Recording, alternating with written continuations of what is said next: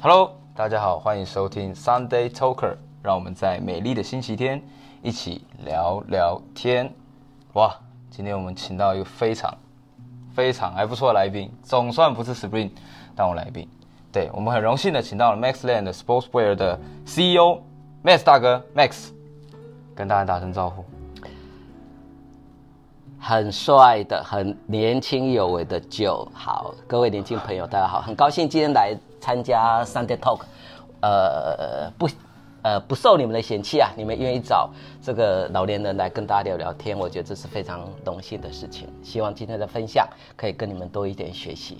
OK，没有，不要不要讲说什么嫌弃老年人这种话哪有？我们就要互相没有吗？你的题目明明是就啊是这样写啊，题目没有还好啊、你的你的题目诱导我讲自自发性的讲这一句话，没有我先讲，免得等一下掉落你的陷阱。没有没有没有，我们就是这个姜还是老的辣。OK OK 好，但是真的没有没有想要诱拐你讲什么，但就是就纯粹的探讨，我们轻松，我们的节目就是轻松，好。轻松聊天，对，反正轻松了哈，对轻松，不要散漫，就是不要等下聊到我们要好的都睡着这样子。OK，对对对，我尽量。OK，好，反正就是因为刚好五一劳动节快到了嘛，对，所以这一集的主题其实就算是劳动者的愤怒，怎样的老板最讨厌？OK，对，然后我就是有去，因为我算是刚出社会嘛，对所以我的广大的朋友们，虽然回复很少，但是统一他们都会指向所谓的冠老板。是对，Max 哥知道冠老板，这之前这你在听我讲之后，你之前有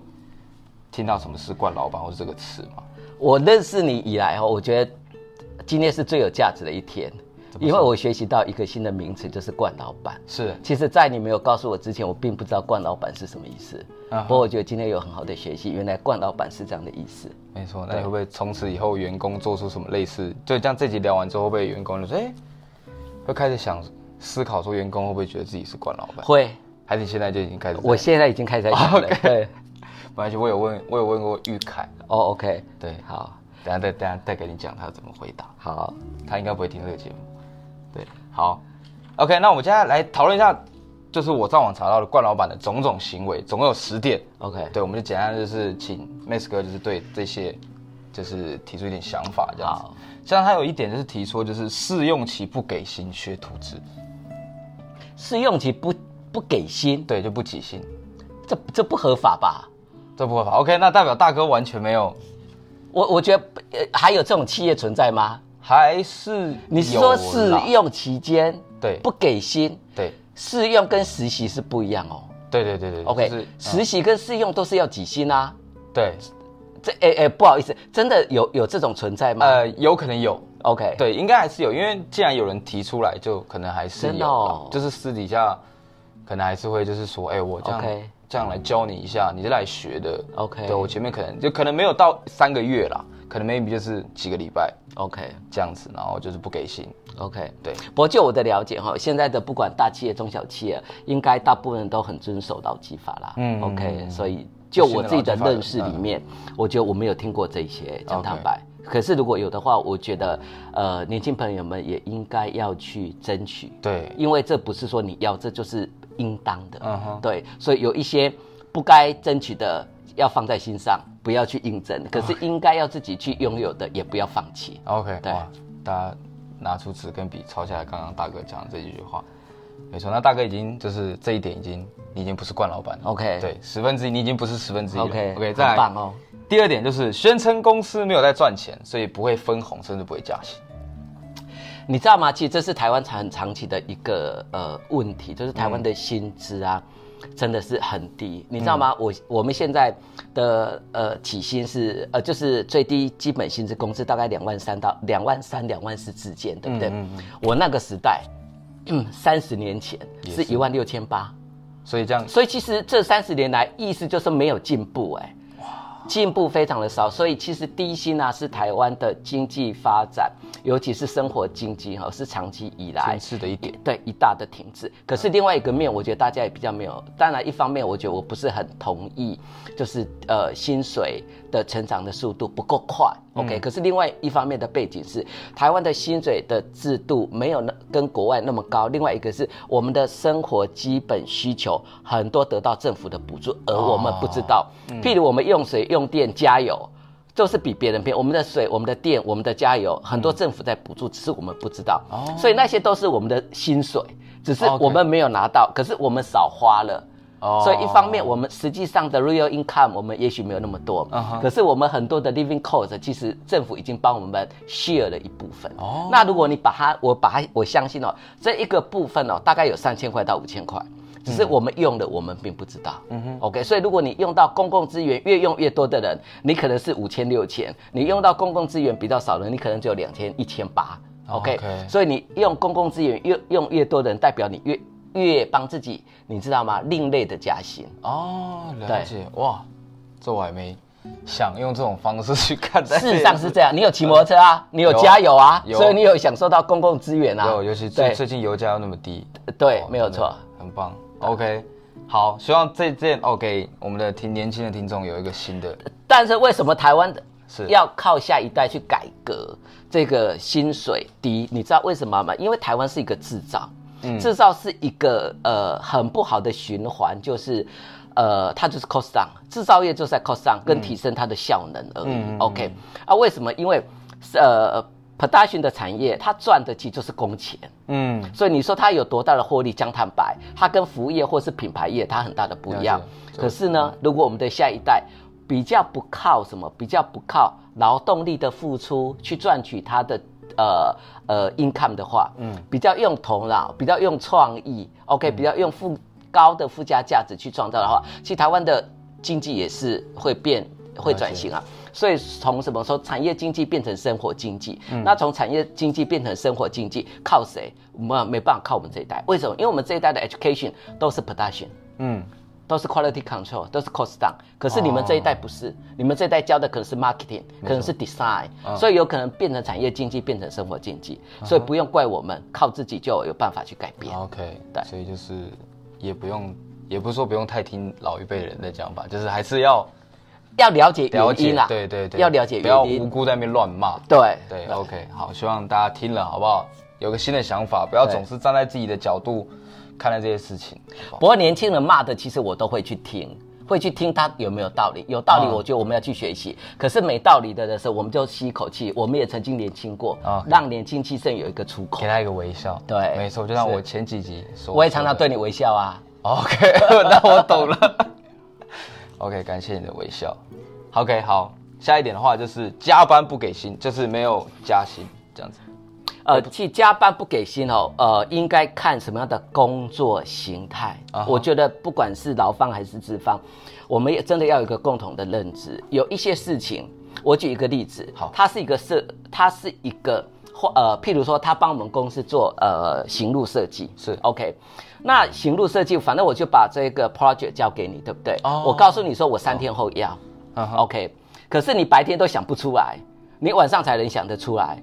那你跟你跟我你跟我讲说，譬如你是我的员工，你跟我讲说，老板我要加薪，因为我晚上想到半三点，可是你白天你就在你没有想啊，所以其实是看产能 OK 看产值而不是看你付出的时间的长短。哦如果啊，你的产能、你的产值很高，你的老板还不帮你加薪，我觉得你要去跟他 argue，OK？、嗯哼。但是呢，你的产能很低，你忙到很晚，你知道吗？你从早上八点，然后工到晚上半夜十二点，老板还没跟你要什么，你用的水、电费用的电费嘞，还有冷气耶，你懂意思吗？所以我觉得这是一个相对等的，主要还是要看什么？看价值跟产值，然后看你的工作的实际上的内容。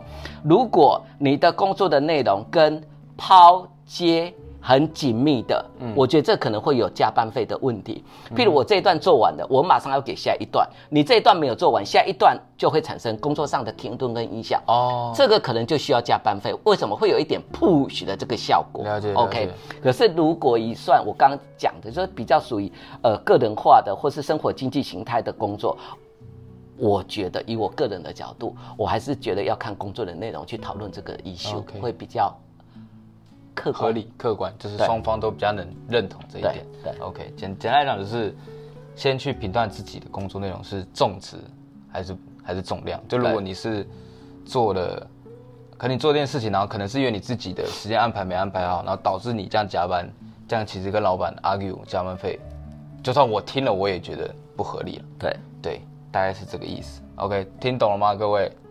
听懂了就下底下留言好不好？有什么问题都可以问，好吧？我可以帮你们问。OK，好，下一个再来就是这个应该大哥比较没有了，就是无能没有担当，招新令改。其实我我我也会有这个问题啊，无无无能跟没有担当，还有朝令夕改，我觉得这些很不会是二十四小时一个礼拜七天都会发生，嗯，可是就是你看吧，偶尔有时刹那之间，其实。人都是会软弱，为什么？因为只有一个人是全能的，就是上帝。可是因为我们是人，所以我们也会有不足的地方。所以我觉得我们也会承认不，我也承认会有朝令夕改啊。朝令夕改，你觉很多人看朝令夕改，可是朝令夕也可以改，所以看你怎么去解读它。如果我觉得我做了这个判断，那如果觉得这个判断不够正确的话，那我赶快去修正。嗯，为什么不是？所以有一句。很有名的老话，不是说摸着石头过河吗？那为什么摸着石头过过河？因为我还不清楚下一步怎么做，所以我 step by step 我自己去尝试，然后我在尝试的过程当中去修正我的做法。所以朝令夕朝令夕改跟朝令夕也可以改。我觉得从每一个人看事情的角度不同，然后我觉得我们都要用比较正面的角度去看朝令夕改这件事情。对，那没有担当，有时候没有担当也是一种。其实老板有时候会没有担当，有时候。也是故意的，为什么？因为要训练下面的人能够去承担，所以我故意说我不会，我不能啊，我不要，你自己去扛吧。所以其实也是在培养人的一种做法。可是当然也有很多的部分，就是这个老板没有担当啊。OK，所以也是要看哪种情况。OK，有时候我也是一种，我就是没有担当，因为我没有能力去担当。另外一一方面也是，我就是故意我不去担当，我显我把我的软弱，我把我的不足显示出来。可是我知道我是在在培养我这一个同事，嗯，但是我不会去告诉我的同事。对啊，了解，就是比较可能没有像你这么有才的人，你老板可能。就是会让你常常去承担你不想承担的，然后你被承担、被栽培的时候，你心里还有很多 OS 啊，对不对？我还好，你还好，对，OK，还好，所以你没有常常被承担就对了。呃，当然有，但是我没有那么 OS，我就说，哎，不错，有有好机会，是，对对，催眠自己啦。不过你很优秀啦，不要客气，对对对，反正就是我觉得，完了，突然忘记要讲什么。哦，简单来说就是很像无呃没有担当，就你刚刚讲的话就很像就是会问说笑着说，哎，那你如果是你会怎么做？类似呃不是呃真的如果没有担当的的老板，就是说其实真的没有担当，不是问说要是你会怎么做？这其实这个是有担有想法的老板，为什么？因为。所有的老板不会要员工只会提出问题而不会解决问题，嗯，所以所有的老板都是希望你会提出问题也会解决问题，所以会问你说你有什么想法？其实这个是有想法的老板，如果你遇到这种老板是非常好的老板，嗯，没有担当的老板是好客人啊来跟你 complain 一件事情，不分青红皂白就跟他讲说你为什么又做错？你为什么没有想到这个？你老是犯这种错误，这个没有担当，或者是在客人的面前指责自己的员工说你做错这个事。要是我这你，我们必须去看说这个老板没有担当是，譬如就我今天带你去见呃就我们的客人，OK，我在就的面前去骂你说，OK，你譬如就我们的客人给我讲说啊，我们这次呃做出来这一块布。太多瑕疵了，嗯，OK，然后它的缩力做的不好，你们 promise 我们缩力要三趴，你们做出来呃四趴，为什么做的这么差？嗯，我马上就要救你为什么都没有在订订单？你为什么跟工厂都没有交代好？这就是没有担当的老板。可是有担当的老板是会跟客人讲说，哎，真的对不起，是哪一张订单？订单号是几号？你可以给我一块布，我带回去查一下嘛。我查完之后我会来跟你讲。就当下老板自己去承担，可是回去去教就说，就你要好好去查订单是几号，要怎么查去怎么查。OK，所以担当其实是看不同的层面跟不同的情态之下去判别。OK，哇，希望那有想要换工作的话，可以欢迎跟大哥联系。暮鼓晨钟啦，对，没错。OK，好。再来下一个，这应该不太常发生啦，就是乱扣薪水。就比如说迟到扣，然后你商品弄掉了扣，啊上班在偷懒扣。哎，真的有这种情形吗？也许不多，夸张啦，就是可能就是会用各种很奇怪的理由。其实我听过，哎，真的会。那最你听过最奇怪的理由是什么？我 我听过一个最奇怪的，因为我的子女啊是在一家面包店，而且很有名的面包店做面包师傅。因为我女、哦我子女很喜欢做烘焙，可是他们每一天晚上在做结账的时候，他们因为可是是会有。你知道吗？可能今天烤一百个面包，他烤了一百个，但是呢，只卖掉九十个啊，还有十个怎么办？带回家吃。他们的企业是都打包起来，都统一丢掉，呃，就是送给就是需要的，因为它还是有效期，不会坏掉。哦可是他们不会给员工，因为当然有不同的想法，嗯你懂我意思吗？那他有他的价值观，可是他那一天才发现说，哇，一百个摆上去，那今天结账出来只有九十个，应该还有十个，可上面只剩八个，嗯你怎么办？他叫员工赔，因为他觉得员工吃掉了。嗯，OK，OK，所以这是什么？这其实劳资双方最常冲撞的一个 issue 是什么啊？性本善还是性本恶？哦我先相信你，然后我去查原因，还是我先定罪你 OK，？OK，然后呢，我再去查原因。所以其实劳资双方，你知道吗？这个性善跟性恶射出来的箭，不是只有从资方，劳方也是啊。老板本人就是爱扣心啊，就是惯老板啊，这个又差，那个又吝啬，哦又爱骂人，脾气又差，又没担当，又没远见。OK 然后有赚钱又说公司赔钱，又不加薪，你知道吗？所以你是从性恶论还是从性善论？了解。都一直在劳资双方里面纠葛。OK，所以但是我听过一个，我觉得就是扣薪水这方面最对最有印象的。对，OK，好，那下一点的话就是这个这这个有点难形容，就是要求供体时间，那自己却在爽歪歪这种。呃，其实啊，呃，我曾经有，当然见过非常多好的朋友，他们企业经营的非常的成功。我有一个非常好的朋友，他是一家五星级饭店的老板，他总共开了三家五星级的饭店在桃园地区。然后呢，他每天早上四点，因为你知道吗？饭店里面会有餐厅，餐厅会买鸡鸭鱼肉、蔬菜水果。OK，、那呃，以前他还没有亲自下来经营的时候，他们都是叫外送，有很多蔬果的大盘商会送，就哦，我今天要买橘子，要买西瓜，要买柳丁，OK，跟他 order，他可能哪一天就会帮你送来。我要买猪肉，要买什么肉？我要买那个就是松板肉，要买什么？所以他们都是下 order 的。可是他发现说，哇，这个 cost 实在是很高。嗯，之后呢，他现在就开始每一天早上四点多，OK，三点多就自己开车去云林，嗯去彰化，去嘉义，去买菜，去买米，OK，然后去买蔬果、啊哈。O k 所以这个就是你自己本身你要能自己去做榜样，OK，然后呃。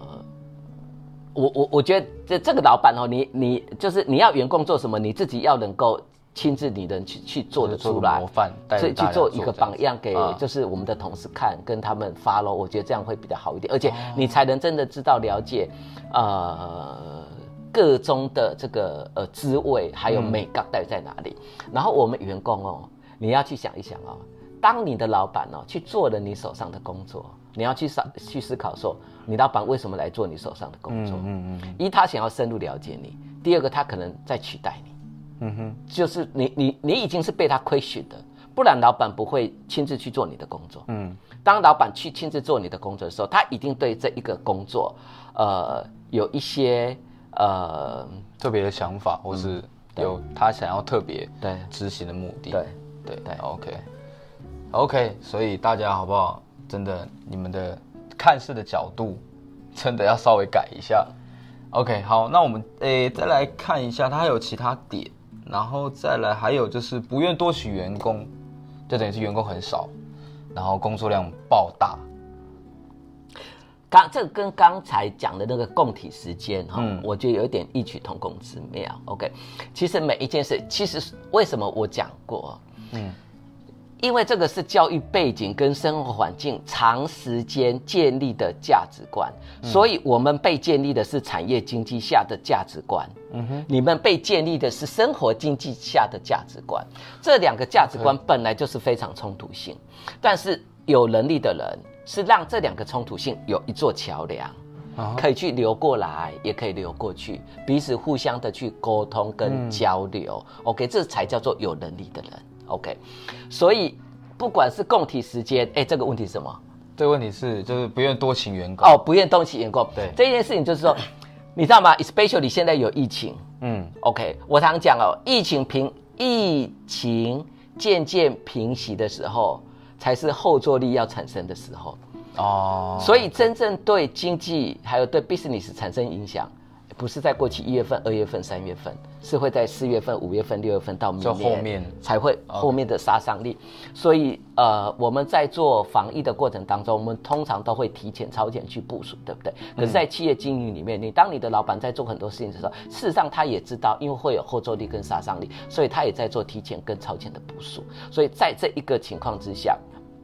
其实，因为我们每个人都有受教育，而且我们每一个人也都有很多生活的经验的背景的 back up，、所以当你的老板是要求你供体时间，还有我只是他蓄意的不去增加能力的呃补充，嗯，其实每一个人都看得出来，你知道这个是需要供体时间，因为我们是人，嗯，我们有聪明才智。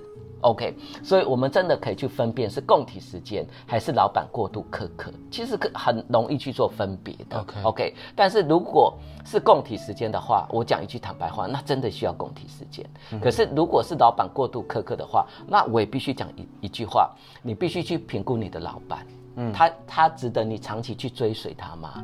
这个老板是在每一件事情上都锱铢必较，还是他只有在偶尔某一些特殊的情况之下、嗯 o k 去要求员工一起共体时间，还是每一件事情都是抠这个抠那个抠这个抠那个？所以，如果你的老板是那一种类型的老板的话，那你就必须去呃自己去呃查验说，OK 呃值得追随吗？嗯哼，OK。就自己也要有判断能嗯力，不要就是觉得好像啊，年轻人要学，对或是反正辛苦一点，就这样一直催眠自己。对，哎，这个问题我可以讲再讲一个小 case，就是说，其实不请人力哈，有时候在企业的经营者里面，其实不见得是 cost down 的问题哦，嗯，你知道吗？有有有时候是另外一个问题，就是呃强迫成长。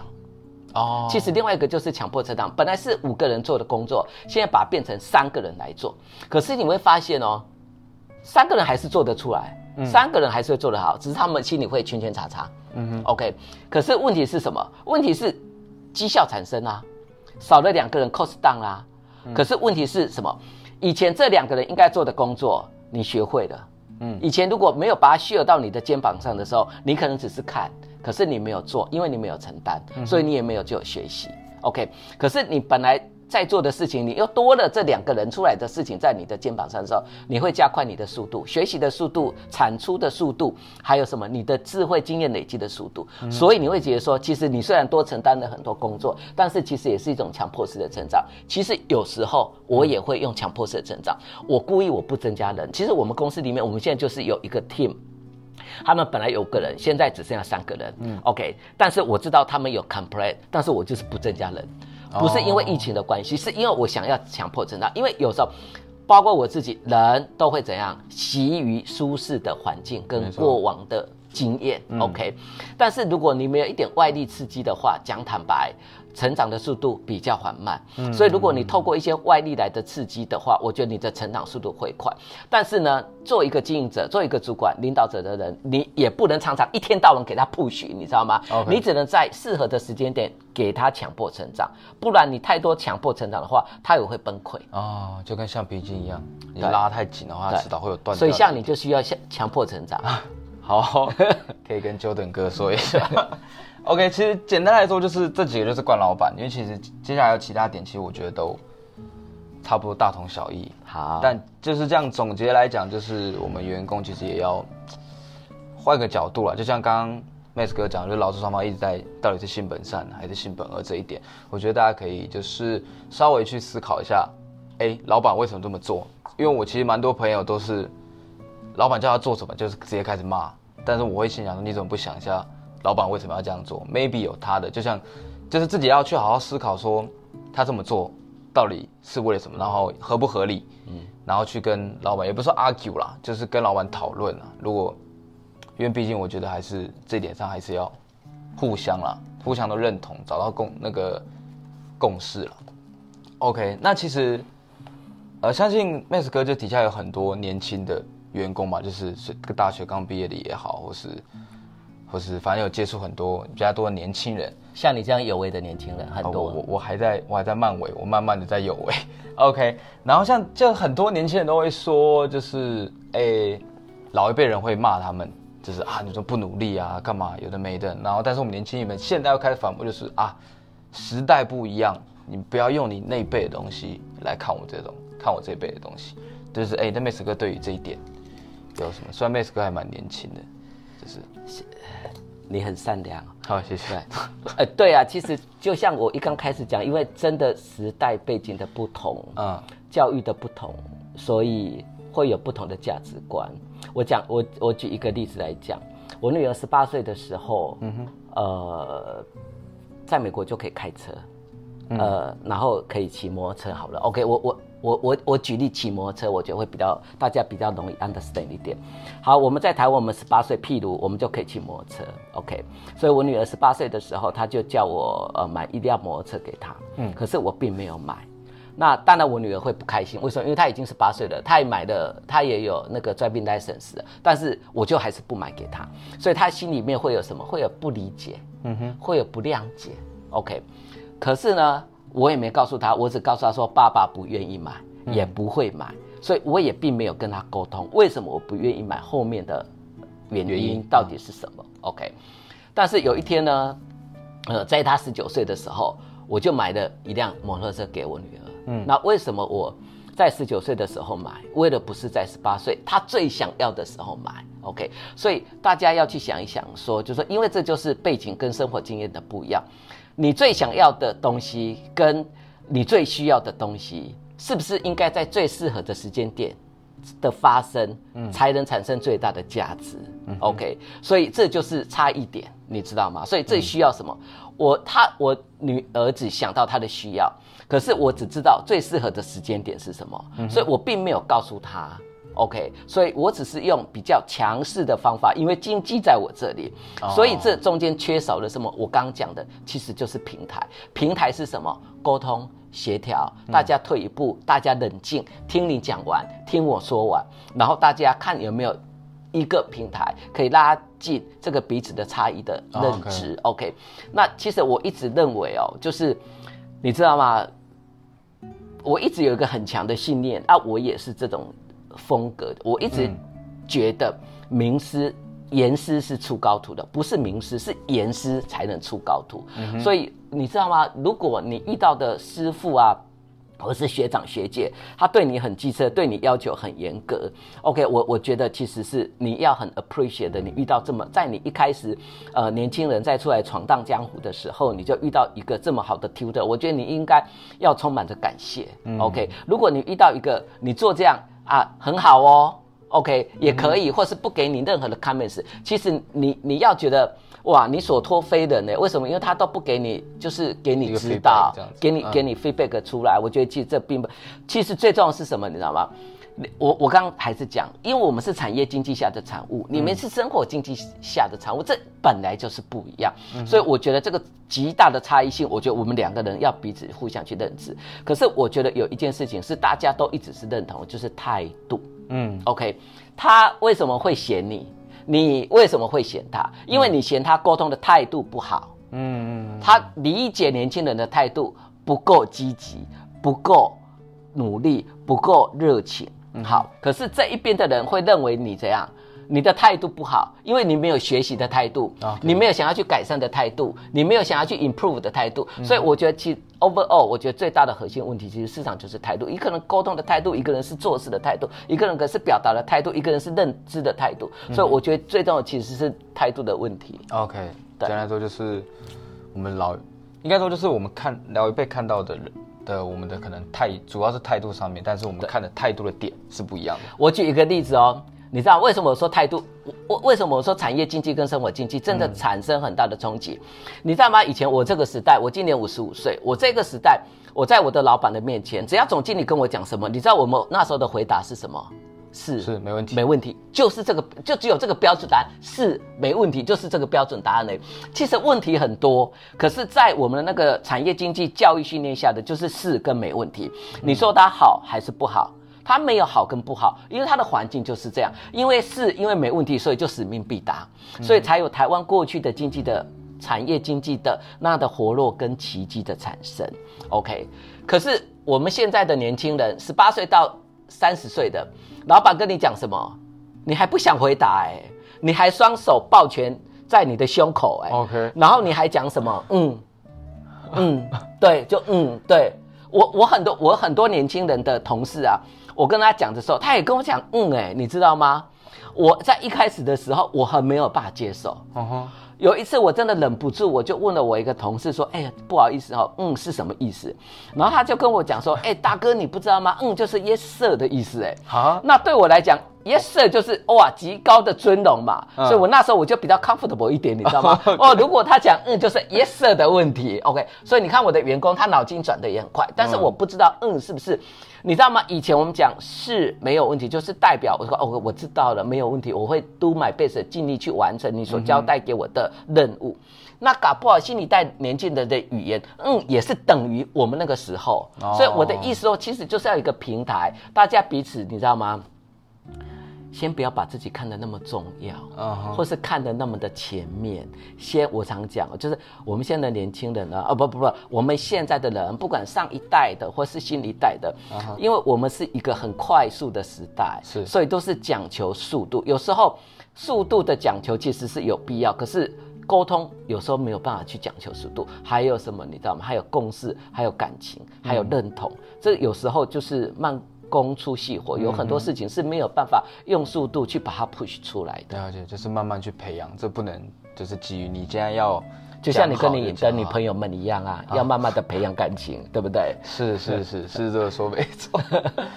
OK，简单来说就是，我觉得我们也要多听一下我们的长辈们在想什么，在讲什么。那长辈们也要去就了解一下我们现在年轻人在想什么，就就是大家坐下来好好谈嘛。不过刚刚提，刚刚大哥你有提到，就是嗯，那个他真的转的很好哎、我真这样讲。哎、他真的，这呃这是我的亲身经验，嗯，他真的是这样跟我对，因讲为。嗯，我不知道，如果是我要看啊，嗯，就是他的那个语调也有对也有，我不知道他那时候是怎么。他如果是嗯的话，那可能就是他在据点你，或是对，等下会不会被你同事打？他今天有来上班吗？没有 OK，好。那如果他是嗯，就是就是他的语语调比较上去的话，那可能就是 yes sir 的意思。OK，对，反正我觉得他转的很好。Anyway，OK，、好。那再来就是因为我们现在但是这个人已经不在公司了，哦，我不在公司了，反正他也不会听我节目，所以我可以随便讲，不一定啊。是吗？对啊，那你可以分享你的粉丝团这么多，好几万个嘞，在这么短的时间，六万六万六万。对啊，所以我很佩服你哎，我现在也是你的粉丝哎，是吗？是啊，Jordan 哥也是你的粉丝，我把啊？你的给他听了，是吗？是的，你唱嘛，我操，OK，好，那我等下前面三集可能要删掉。OK，反正现在虽然是说，呃，我们年轻人好像可能就是长辈们可能看我们年轻人不努力，但是我们其实年轻人也想要有一番作为嘛。对。那是一定啦，而且年轻人，我常讲啊，年轻人有无限的可能，对，对，所以所以其实他们也想要，可能 maybe 想要创业，或是有呃不一样的想法，想要去实践。那在这方面，因为其实 Max 哥他也是，呃，您也是就是有就自己创业嘛，这样子，然后就从当时是听你说，就是你就是看到了一个商机，对所以你就果断的去创业。那你就是对于年轻人如果现在想要创业的话，在于我觉得在动机以及热情上面，你有什么样的意见吗？或是其实我我我觉得台湾是一个呃，你知道吗？嗯，在产业经济下的环境比较不容易呃创业，因为产业经济下的环境是它比较需要大的资本额的支出啊所以它的创业的时空背景比较没有那么的容易。嗯，但是在生活经济下的环境，我觉得它比较容易创业，而且创业的呃成功的几率会比较高一点点。但是不管产业经济或者是生活经济下的创业，我觉得都是有一些呃基本的共同的核心的呃评断的标准。那当然了，OK，其实我超级鼓励年轻人创业，为什么？因为我觉得创业是。呃，就像我很鼓励年轻人要交男朋友、交女朋友，我也很鼓励年轻人要结婚一样。为什么？因为它就是天道，天道就是其实天的运行的道理就是这样，我们没有办法逆天，我们只有办法顺时。OK，所以当你在创业的时候，你必须去看得到说这个到底是顺天、啊顺势还是逆天逆势。所以要很清楚的去看到你创业的那一个业跟当下的时事，OK，当下的时事跟未来的发展，嗯，它是在同一个方向一个流动。在做的，还是上它是一个 against。如果你发现它是一个冲突性的，你为什么还要拿鸡蛋去砸石头呢？哦。可是如果你发现它是一个顺向的，那你就站在风口上，你就飞起来了。OK，所以我觉得对于时事的观察跟掌握，我觉得这是创业里面，我觉得这是最大的基础。为什么你知道？因为如果你的方向掌握不对，你跑得再努力都没有用。嗯。如果你的方向不对，你跑得再努力都不对，都没有办法达到你的目标。OK，但是如果你的方向对，再加上你的努力，嗯，就有机会。只是时间多一点点，时间短一点点。了解。OK，所以简单来说就是，如果现在年轻人想要创业的话，最好就是不断的去可能关注一下现在的时事、产业的趋势，或是整个国际的走向等等。呃，应该对，没有错。我我觉得创业最应该，我我觉得第一件事情就是你的本事是什么？嗯，你的本职学能，你的专业在哪里？嗯你的专业哦，OK，有没有办法跳脱出来？你的专业如果跟别人一样，嗯，那其实也不是专业。那就是一般大家拥有的本事而已啊。OK，所以我们必须了解说你自己真正的本事是什么。你知道吗创业？我觉得最重要其实就是你自己的核心的竞争力，要非常的清楚了解你自己本身的核心竞争力在哪里。第二个，你要去看说你创业的这个将来的发发展，它的方向是有发展性的，还是是没有发展性的？它的发展性如果只有一年，你为什么要投入你一辈子的青春？而它的发展性可能是只有。有五年、有十年、有二十年可以被预期的，那 Why not？你为什么不去闯一闯呢？OK，所以我觉得你的本事还有看准的方向。然后另外，我觉得创业，我讲一句坦白，因为我自己是一个创业者，我觉得有三件事情非常的重要，而且是年轻人在创业的过程当中过度的乐观去评估你创业。OK，第一件事情是什么？第一个第一件事情就是你的创、你的产品，嗯哼，你的产品到底是不是就是你有有没有市场？你你的产品到底是不是市场需要的？OK，比较便宜比较好，还是比较特殊？有没有你你必须去评估你的产品。第二个，你的产品到底要卖给谁？有没有市场？这个市场有没有未来性？你的产品有没有未来性？你的市场有没有未来性？你是不知道你的市场在在台东、在花莲、在高雄，还是在欧洲、在俄罗斯、在日本？要非常的清楚去了解你的市场在哪里。第三个是什么？第三个是我觉得要资金，你知道吗？创业你知道吗？一开门就是柴米油盐酱醋茶，你要多少资金？你一天。要需要三万，你一个月就需要九十万。那我们每一个人就说，OK，对我三个月就会赚钱，所以你准备多少？准备九十万乘以三就是两百七十万。错，有很多是你超过你的预期，所以我都告诉很多年轻朋友，他如果来问我创业的时候资金要怎么去筹备的话，我都告诉他说，你预估的乘以三。OK，就多准备一点这样。多准备三倍，不然你一定会，你知道吗？当你被钱追着跑的时候，你就失去了你的理想。嗯。对，所以一定要准备三倍你的资金，然后如果你看准了方向，你有自己的核心的基础的竞争力，然后你的产品有未来性，你非常清楚你的市场在哪里，你有足够的资金让你可以 run OK，even 一年你都没有 income 的话，你就赶快去闯。然后呢，接下来你最后你要考虑的是什么？你跟谁一起闯？团队，你自己还是你的团队？OK，那这些团队是不是股东？OK，所以你要去了解你的，你知道吗？很多创业成功的人，最后最大的问题是股东不和。哦，对对对对。所以为什么不要一开始的时候就去先把这个问题解决掉？就白纸黑字。对，我跟你讲，其实我本身我自己也也在这一件事情上跌倒过哦。对，所以为什么我现在才知道说，原来股东的组成分子对一个创业也是一个非常重要的考虑的因素在这当中。所以简单来说，就是你刚刚讲的三点，就是。如果现在年轻人，如果听众你现在有想要创业的话，你可以先知道说，哎，你的产品是什么？第一点嘛，你的产品是什么？以及第二点是你的 TA 在哪里？对，就是算是比较偏向就是你的市场怎么区分嘛？对，对，然后再来就是第三点是你有没有钱？对，也就是有点偏向，如果以理财的方式来讲的话，就是你的紧急预备金你自己留了多少？是是是，对对对，就这三点好不好？大家先搞清楚这三点啊，如果找不到的话就慢慢找。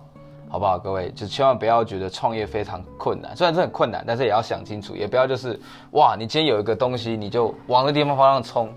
对，虽然呃那个什么，呃叫什么逆流而上，就是鲑鱼，哎是鲑鱼吗？对，鲑鱼，鲑鱼逆流而上嘛，感觉它很很拼，但它那是生物的本能。对，对，如果你创业用鲑鱼逆流而上的话，那你应该很辛苦。很辛苦，而且搞不好也产不到卵就死了之类的。